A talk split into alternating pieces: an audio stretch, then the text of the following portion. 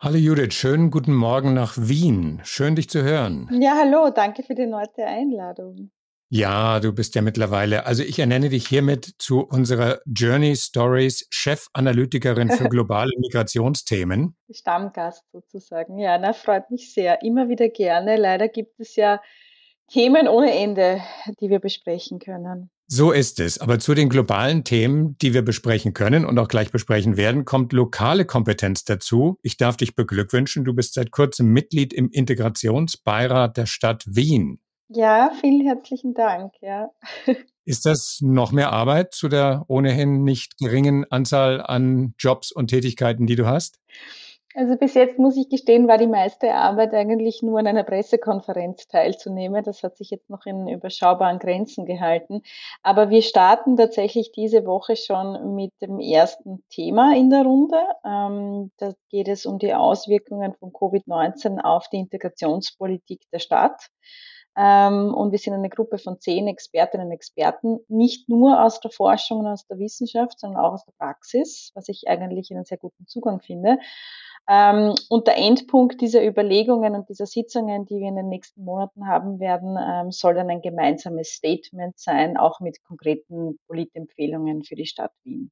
Wenn es nur Covid-19 und die Nachwirkungen davon wären, ähm, wir haben jetzt den Rahmen schon abgesteckt, globale Themen, lokale Auswirkungen davon. Auf der einen Seite, das ist jetzt der Stand der Dinge, gibt es eine deutlich steigende Zahl von Ankünften von Geflüchteten in Italien und anderswo äh, auch auf der ähm, angeblich gar nicht mehr vorhandenen Balkanroute zum Beispiel. Und auf der anderen Seite, die Corona-Debatte verabschiedet sich in den Sommer, die Migrationsdebatte flammt wieder auf. Und wie, könnte man sagen, allgemeine Aufgeregtheit macht sich breit. Unser Anspruch hier bei Journey Stories ist, wir stehen für Gelassenheit in der Migrationsdebatte und wollen die Dinge mal in Ruhe betrachten. Sollen wir das tun? Sehr, sehr gerne. Wunderbar, dann starten wir. Journey Stories. Geschichten von Flucht und Migration.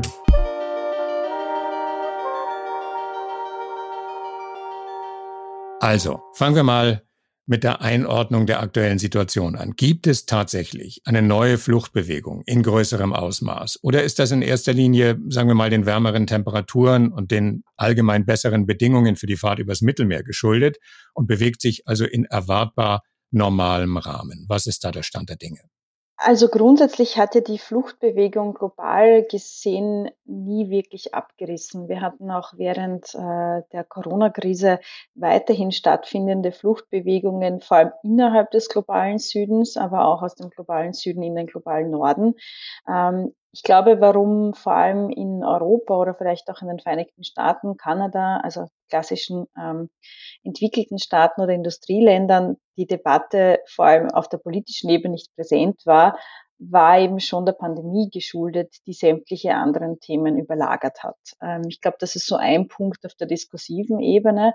Ähm, gleichzeitig sind ja die Fluchtursachen in vielen Ländern, äh, ob das jetzt weiterhin das Bürgerkriegsland Syrien ist oder vor allem dann auch einzelne afrikanische Staaten, die sind ja nicht einfach weggegangen, äh, weil plötzlich dieses Virus da war. Ganz im Gegenteil, die haben sich dadurch eigentlich noch verstärkt. Gleichzeitig hat sich aber die Einreise erschwert, also auch dieses territoriale Recht, um Asyl anzusuchen, äh, war, wurde immer schwieriger zugänglich, weil zusätzlich zu den ohnehin schon errichteten Hürden, die es bereits vor der Pandemie gab, kamen jetzt eben auch diese gesundheitlichen Bedenken dazu und auch der gesamte Schengen-Raum war ja sogar dicht. Ähm, also das ist, glaube ich, die eine Seite, dass tatsächlich auch während der Pandemie es weiterhin Flucht, Vertreibung ähm, aufgrund von Konflikten und Verfolgung gab ähm, das für uns nicht präsent war, was auch weiterhin, ähm, und da sind wir, mit, sind wir gleich direkt auf äh, europäischem Boden, was weiterhin auch ein Thema war, durch die ganze Pandemie hindurch, ist natürlich die Tatsache, dass die EU-Mitgliedstaaten mit Außengrenzen weiterhin ähm, keine Lösung ähm, der teils sehr inhumanitären Unterbringungssituation von ankommenden Geflüchteten gefunden haben. Also ich denke an KRTB, aber auch andere Lager, wo man immer wieder gesehen hat, ähm, das Problem wird im Grunde nur ein bisschen verschleppt vielleicht, ähm, aber es tut sich im Grunde nichts. Auch bei der Verteilungsdebatte innerhalb der EU ist man nicht weitergekommen. Ist es nicht geradezu erwartbar gewesen? Also in der Konferenz der EU-Innenminister, die es vor kurzem gegeben hat, da gab es, Klammer auf, wieder mal, Klammer zu, Bekenntnisse zur besseren Zusammenarbeit in Asylfragen und eine Art, diesmal wird das sicher was, Rhetorik. Und mit dem Ende der Konferenz vor kurzem endete auch die etwas ratlose Berichterstattung darüber. Tut sich jetzt hinter den Kulissen tatsächlich irgendwas? Ähm, also wenn, dann weiß ich es auch nicht, weil ich leider auch weniger Einblick ähm, in die Abläufe äh, habe, die jetzt intern in Brüssel oder anderswo ähm, passieren. Ähm, ich glaube einfach, die, die Problematik, die man hat, ist, dass man jetzt einerseits diesen ähm, bereits im Herbst vergangenen Jahres vorgestellten EU-Migrationspakt vor sich liegen hat, ähm, der ohnehin ein Minimalkonsens ist, würde ich meinen, und der ähm, auch aus Sicht einer humanitären äh, Flüchtlings- und Asylpolitik äh, sehr viele problematische Punkte enthält. Dennoch aber die restriktivsten EU-Mitgliedstaaten, die gern eine sehr harte Linie in, bei Fragen von Migration und Flucht fahren möchten, also vor allem die Visegrad-Gruppe, die sich dennoch ähm, schwer tun, selbst diesem Minimalkonsens zuzustimmen. Dahinter steht natürlich immer die Frage der Einstimmigkeit, die es nicht unbedingt leichter macht, sich bei diesem Thema zu einigen. Vor allem, weil das ja auch im Grunde ein Thema ist, wo entschieden wird über Menschen, die natürlich überhaupt nicht repräsentiert sind ähm, auf Ebene eines EU-Parlaments oder einer EU-Kommission, weil es da um neu kommende Menschen geht. Also das ist auch so diese alte Frage, wie, inwiefern entscheidet eine Mehrheit auch über die Rechte von äh, Minderheiten. Viele dieser Menschen kommen ja in Griechenland an, zum Beispiel. Mhm. Und ich habe schon den Eindruck, dass der Ton insgesamt in der Debatte vielleicht schärfer wird. Also der griechische Migrationsminister hat vor kurzem ein gemeinsames Handeln der EU bei den Rückführungsabkommen eingefordert. Also von Verteilungsschlüsseln ist da gar keine Rede mehr, sondern von Rückführung. Griechenland sagt, er will nicht das Tor sein, durch das die Migrationsströme nach Europa fließen, sondern, das ist ein Originalzitat, jetzt an der Front müsse alles unternommen werden, um das zu verhindern. Also mal abgesehen von dieser, wie soll ich sagen, äh, aufgeheizten Rhetorik, kommt mir das nur so vor oder ist das der Beginn vom Ende einer Debatte, die sich im Rahmen der Europäischen Menschenrechtskonvention zum Beispiel bewegt und des Rechts aufs Asyl? Wird der Diskurs quasi militarisiert? Also man muss im Grunde ja tatsächlich sich vor Augen halten, dass dieser Fokus auf Rückführungen auch sehr stark in diesem äh, EU-Migrationspakt bereits vorhanden ist. Also im Grunde gar nicht ein Thema, das jetzt ähm, von Griechenland neu aufs Tapet gebracht wurde, sondern eigentlich ein Kernelement des Vorschlags der Kommission. Und im Grunde vervollständigt es nur äh, oder bildet es nur den Kulminationspunkt eines sich schon länger abzeichnenden Trendes, nämlich dass man eben äh, Fragen von Asyl und Migration, Grenzpolitik ganz generell, äh, vor allem auslagert an Drittstaaten. Das ist auch ein genuines Ziel in diesem Migrationspakt. Da haben natürlich auch ähm, EU-Mitgliedstaaten mit Außengrenzen ein großes Interesse daran, ähm, birgt zahlreiche ähm, Gefahren und vor allem auch Schwierigkeiten. Also einerseits gibt es ja kaum Drittstaaten, äh, mit denen man solche Abkommen schließen kann. Wenn es solche gibt, dann sind ist die dortige Menschenrechtssituation eine sehr, sehr zweifelhafte, um es jetzt gelinde auszudrücken.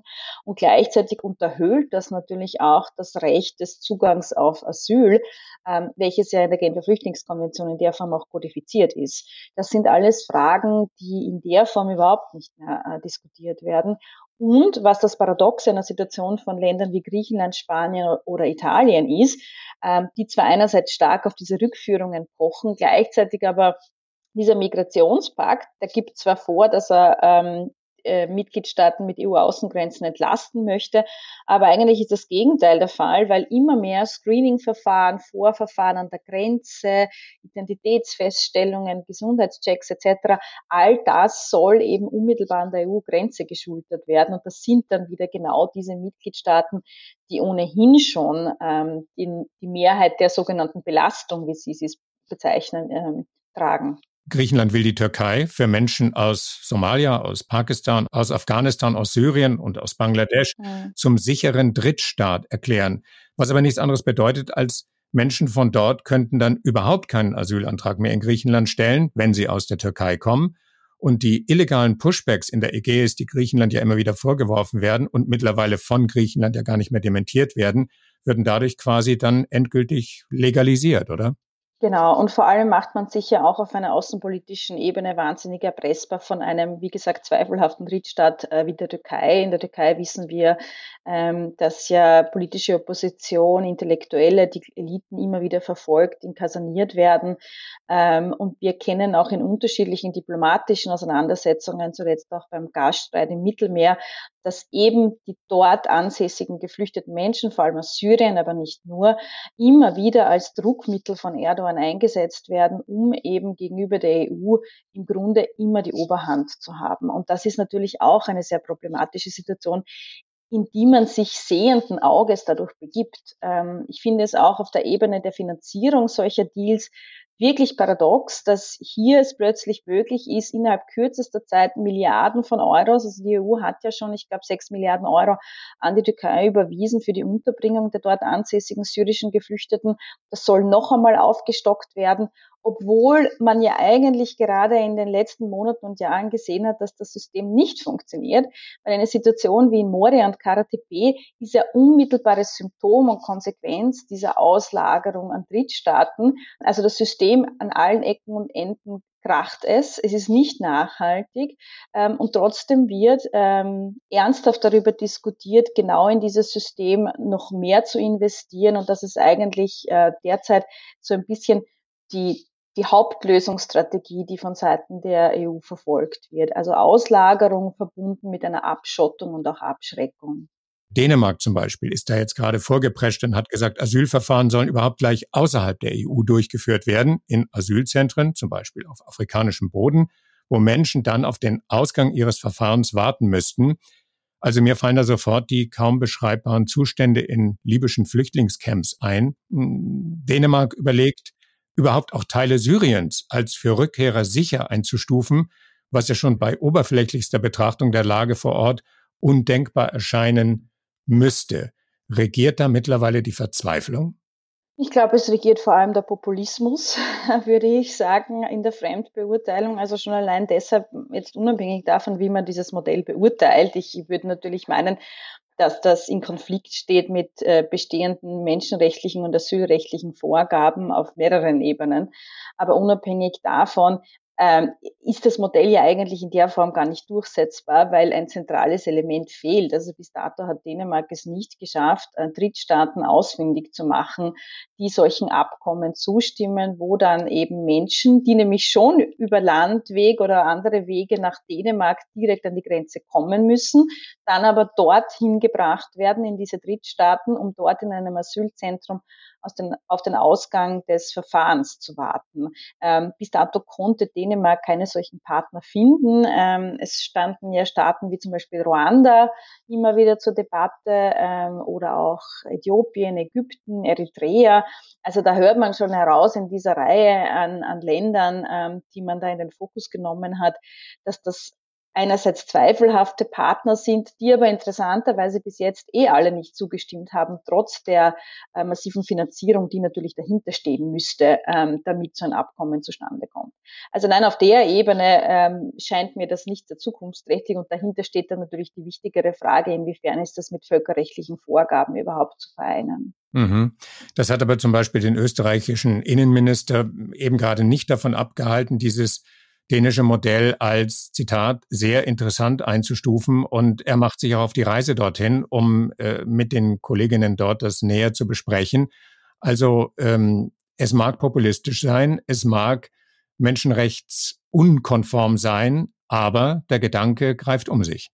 Ja, absolut. Also ich denke schon, und da glaube ich, da muss man einfach sehr wach, wachsam sein und da muss man vor allem auch von Seiten ähm, äh, aus einer menschenrechtsgerichteten und ressourcenorientierten Migrationspolitik ganz klar auch Linien einziehen, dass das eine komplette Abkehr ist von den völkerrechtlichen Standards, den humanitären Standards und den menschenrechtlichen Standards, die sich die EU ja bewusst gegeben hat. Oder man könnte noch weiter zurückgehen, die sich Europa auch bewusst gegeben hat. Also wir feiern ja heuer 2021 ein ganz wichtiges historisches Jubiläum. Ähm, heuer vor 70 Jahren wurde die Genfer Flüchtlingskonvention verabschiedet.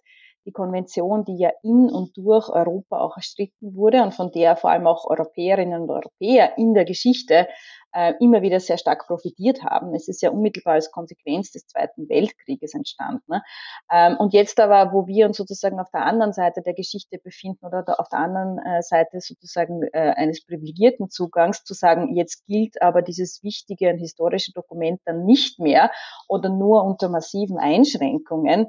Ähm, ich glaube, das wäre auch eine gewisse Abkehr von einerseits europäischen Werten, vor allem aber, ähm, und das zeigt jetzt auch die Empirie, ist es einfach äh, immer wieder zu beobachten, dass die Grundrechte und die Freiheitsrechte von marginalisierten Gruppen immer die ersten sind, die abgebaut werden, ähm, die nicht voll inhaltlich eingehalten werden. Und das ist aber dann sehr oft auch ein Einfallstor für den Abbau weiterer Grund- und Freiheitsrechte auch anderer Bevölkerungsgruppen. Ja. Also der Umgang, im Umgang mit den schutzbedürftigsten Gruppen, mit den schwächsten, mit den vulnerabelsten Gruppen, rechtlich gesprochen, da zeigt sich auch die Stärke und die Standfestigkeit einer Demokratie. Und gerade das sollte natürlich einer EU ein starkes Anliegen sein. Und das lässt sich ja am besten dann beurteilen, wenn man das mal auf die lokale Ebene, also quasi auf Teil zwei unseres Gesprächs runterbricht. Gehen wir mal in dieses Land, in dem wir miteinander reden, gehen wir mal nach Österreich. Da lautet die aktuelle Kernfrage, ist Österreich überhaupt ein Einwanderungsland, ja oder nein? Also rund 24 Prozent der hier lebenden Menschen haben Migrationshintergrund. Die meisten sind übrigens, ich bin ein Beispiel davon, aus Deutschland.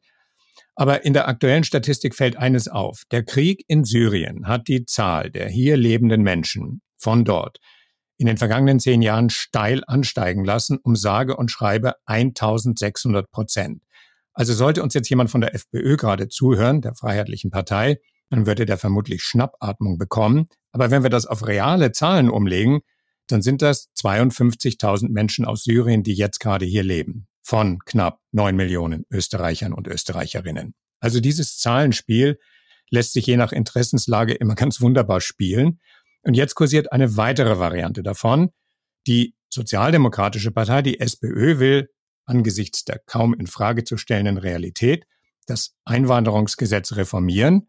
Und die regierende Volkspartei, die ÖVP, reagiert wie der Stier auf das rote Tuch des Toreros und spricht von 500.000 Menschen, die unter den angestrebten erleichterten Bedingungen zu Bürgerinnen dieses Landes würden und dann alle natürlich sofort die SPÖ wählen würden. Lass uns auch in diese Debatte etwas Ordnung bringen.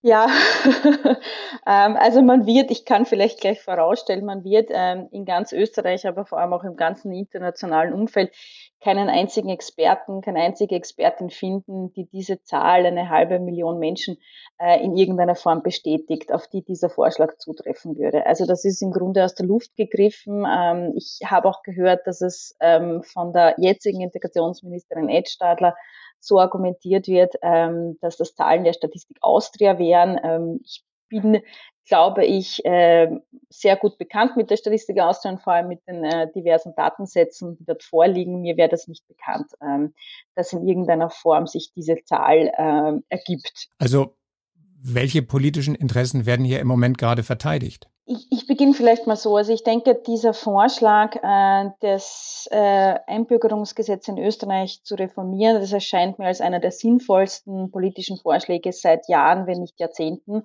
Das ist in Österreich wirklich wirklich an der Zeit, äh, sich dieses Themas anzunehmen. Österreich ist nicht nur im europäischen Vergleich, sondern eigentlich sogar im globalen Vergleich ein absolutes Schlusslicht, ähm, was das Einbürgerungsgesetz äh, betrifft. Wir haben eines der restriktivsten Staatsbürgerschaftsgesetze weltweit.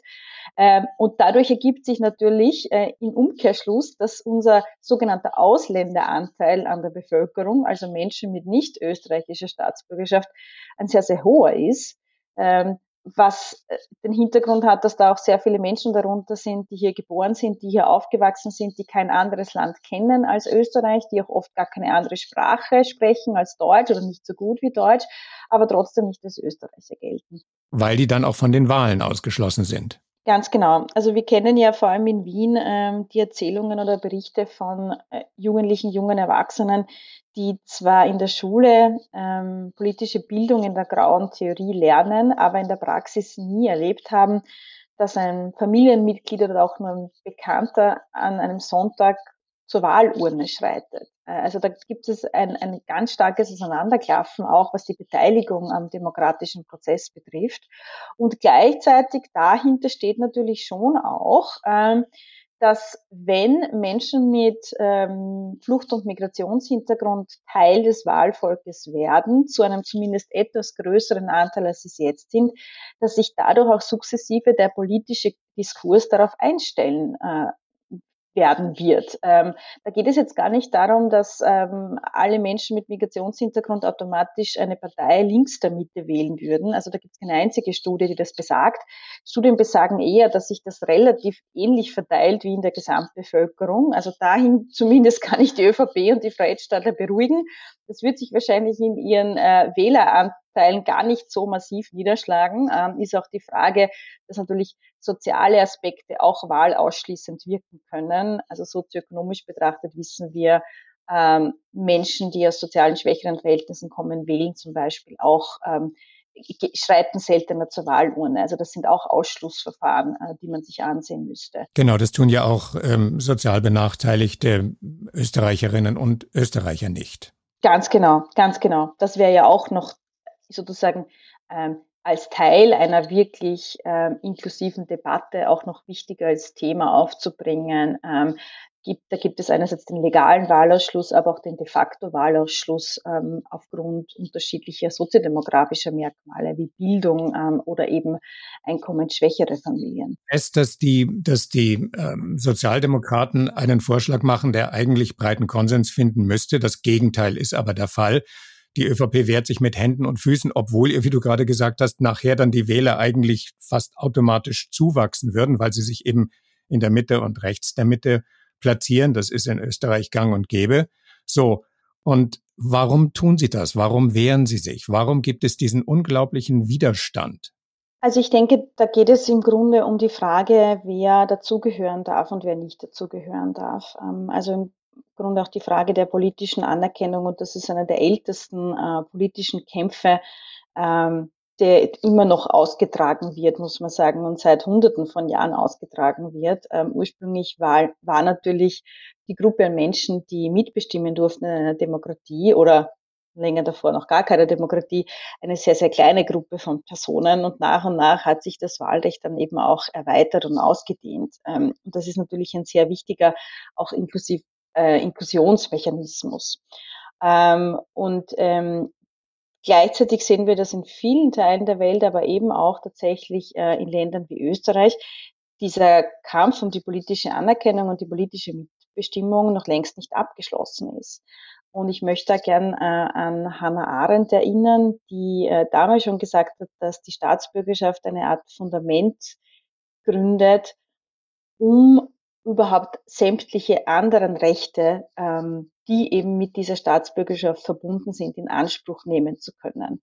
Also sie hat das als eigentlich die Kernfrage definiert, als ganz zentrales äh, rechtliches Instrument, ähm, die Staatsbürgerschaft, die gegeben sein muss, damit man eben auch in allen anderen Bereichen der Gesellschaft, des Arbeitsmarktes und so weiter wirklich auch vollumfänglich teilnehmen und partizipieren kann. Ähm, und ich denke, das ist weiterhin eine Frage. Also im Grunde, wenn wir so wollen, geht es da ähm, um Themen wie Macht- und Herrschaftsverhältnisse. Und das ist natürlich schon äh, äh, ein, eine Frage der, der Ressourcen, der Verteilung von Ressourcen, der Frage der Mitbestimmung, äh, wo ich mir schon vorstellen kann, dass unterschiedliche politische Akteure, egal wo sie sich verorten im Feld, äh, einfach auch ähm, dem ganzen Thema offenbar mit sehr viel Angst und mit sehr viel Abwehr begegnen. Gleichzeitig glaube ich aber, dass jetzt ähm, nachhaltig oder vielleicht mittel- und langfristig gesprochen der Trend schon in die Richtung geht, ähm, dass wir eine,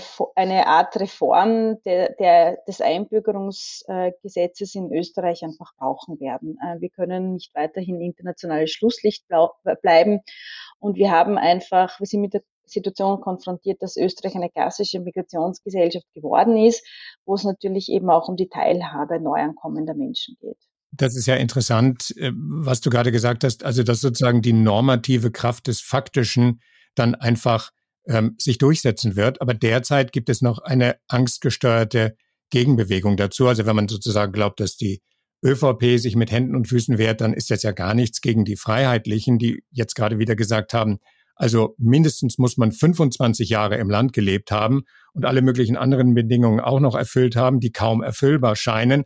Also mit anderen Worten, wir wollen überhaupt keine Zuwanderung. Punkt. Wenn man sich jetzt überlegt, dass die FPÖ ja einen grundsätzlichen Wählerstamm von rund um 20 Prozent in der Bevölkerung für sich generieren kann, dann geht es jenseits des parteipolitischen Hickhacks um eine dahinterliegende größere Frage. Ist das Land, Österreich, noch nicht erwachsen genug, um sich den Herausforderungen an Zuwanderung und Integration vernünftig zu stellen und in einen offenen Diskurs darüber einzutreten? Momentan hat man den Eindruck, die meisten sind noch im Sandkasten und hauen mit Schaufeln aufeinander ein. Ist Österreich noch nicht erwachsen? Also das Paradoxe der Situation ist ja, dass Österreich im Grunde sehr viel Erfahrung im Umgang mit Zuwanderern hat und mit, mit Einwanderung ganz generell. Äh, der gesamte österreichische Arbeitsmarkt würde sofort von einem Tag auf den anderen zusammenbrechen, wenn wir keine migrantischen Arbeitskräfte hätten. Das lässt sich in allen Bereichen der Gesellschaft so durchexerzieren. Äh, wir haben tatsächlich auch viel Erfahrung mit vielleicht informeller, gar nicht strukturierter Integration und Inklusion, einfach weil es eine Notwendigkeit war spätestens seit den 60er, 70er Jahren ähm, die sogenannte Gastarbeitergeneration, wo ja bewusst und gesteuert, kann man sagen, niedrig qualifizierte Arbeitskräfte aus der Türkei und aus äh, Jugoslawien angeworben wurden. Seitdem ist Österreich ein Einwanderungsland und hat eigentlich, wenn man sich das realpolitisch ansieht, sich auch so verhalten, kann man sagen. Ähm, wo es weniger abgebildet war bisher, war auf der strukturellen Ebene der Gesetzgebung auch. Wir haben erst ähm, als Konsequenz des Fluchtherbst 2015 dann ein Jahr danach ein Integrationsgesetz und ein Integrationsjahrgesetz erhalten, reichlich spät für eine Migrationsgesellschaft. Ähm, aber im Grunde sind viele dieser Dinge halt schon passiert. Nur, das könnte ja theoretisch sogar ein Argument für Parteien rechts der Mitte sein, auf eine sehr unstrukturierte, ungesteuerte Art und Weise. Also man hat halt irgendwie im Kleinen versucht, bei Integration äh, zu helfen oder Menschen in den Arbeitsmarkt zu bringen. Es ist ja eigentlich viel sinnvoller, da auch eine Art Strategie im Hintergrund zu haben. Oder auch die Frage, was passiert denn mit Menschen, die hier geboren sind und aufgewachsen sind? Wie können die denn einen Beitrag leisten, ähm, so dass sie auch tatsächlich Teil ähm, des Volkes hier sind? Ähm, das heißt, ich glaube, im Grunde in der Realität ist vieles davon ohnehin schon passiert. Es wurde halt nicht in die entsprechenden Formen gegossen und zunehmend klaffen natürlich auch Realität und umgekehrt legale Instrumente, diese abzubilden, ähm, auseinander. Und da ähm, denke ich mir, das wird auch in Zukunft ein wichtiges demokratiepolitisches Thema sein, weil natürlich, wenn mehr Menschen mit Migrationshintergrund auch wahlberechtigt sind, sich nolens wohlens auch der politische Diskurs ändern wird, äh, weil das einfach eine mitunter relevante Gruppe ist, die man vielleicht auch durch die eigenen Konzepte und Ideen ansprechen möchte. Und zur FPÖ möchte ich noch sagen, die FPÖ ist natürlich sehr gut darin, also eine gewisse Hierarchie von Ausländern äh, intern äh, sich zu basteln und dann jene, die wählen können oder die vielleicht auch ähm, zu gewinnen sind für nationale Ideen, nationalstaatliche Ideen, die auch tatsächlich anzusprechen. Gerade in der letzten Episode äh, mit dem Titel Sie stehen auf habe ich mit zwei jungen äh, postmigrantischen Menschen gesprochen, beide 17, die sich sehr stark gesellschaftspolitisch engagieren und die machen sich über die Dinge, über die wir hier gerade geredet haben, ganz eindeutig sehr viel Sorgen. Aber in Bezug auf die langfristigen Hoffnungen, die sie sich machen, sagen sie, knapp zusammengefasst, nicht die Jugend steht quasi hinter ihnen, aber große Teile der Jugend und sie spüren eine Aufbruchstimmung und sie spüren, dass die junge Generation, auch gerade die postmigrantische junge Generation, zu einer eigenen Stimme findet, zu einem eigenen Ausdruck findet und zu einer eigenen Dynamik findet. Und sie sagen, wir schreiten voran und wir lassen uns nicht aufhalten. Wir werden unseren Platz in der Gesellschaft einnehmen. Und das stimmt sie langfristig eigentlich positiv. Würdest du das aus deiner Perspektive unterstützen? Ja, das teile ich absolut, weil einerseits nehme ich die junge Generation als äh, überraschend politisiert wahr. Ähm, also da verbindet sich der Einsatz für Grund- und Menschenrechte mit dem Einsatz für Klima, Umwelt, den Planeten. Ähm, das ist sicherlich etwas, was gerade die, die jüngsten oder die jüngste Generation auszeichnet. Ähm, und umgekehrt glaube ich auch, dass gerade die, die Kinder und Enkel der schon angesprochenen Gastarbeitergeneration, dass diese Menschen ähm, auch tatsächlich jetzt sehr, sehr selbstbewusst die, ihre Zugehörigkeit, ihre Mitbestimmung, ihre Mitsprache in diesem Land einfordern, weil es natürlich, zu Recht würde ich meinen, auch ihr Land ist, weil sie hier geboren und aufgewachsen sind und deshalb auch äh, Teil des Diskurses sein wollen. Und das stimmt mich alles sehr, sehr hoffnungsfroh für die Zukunft. Das heißt, wir halten nach unserem globalen und lokalen Rundblick über die aktuelle Migrationsdebatte fest, das, was wir beschreiben, was wir sehen, äh, ist besorgniserregend und hat damit zu tun, dass Grund- und Menschenrechte tendenziell wirklich in Gefahr sind, damit auch die offene Demokratie, die wir bewahren wollen. Aber in dieser kritischen Betrachtungsweise gibt es diesen ganz klaren Hoffnungsschimmer und der beruht auf der jungen Generation. Und das ist doch irgendwie auch ein schönes Ende unseres heutigen Gesprächs. Absolut, absolut. Jude, dann danke ich dir herzlich. Wir hören bald voneinander und für heute herzliche Grüße nach Wien und ich wünsche dir noch einen schönen Tag. Sehr gerne, vielen Dank dir auch. Bis bald. Bis bald. Journey Stories Geschichten von Flucht und Migration.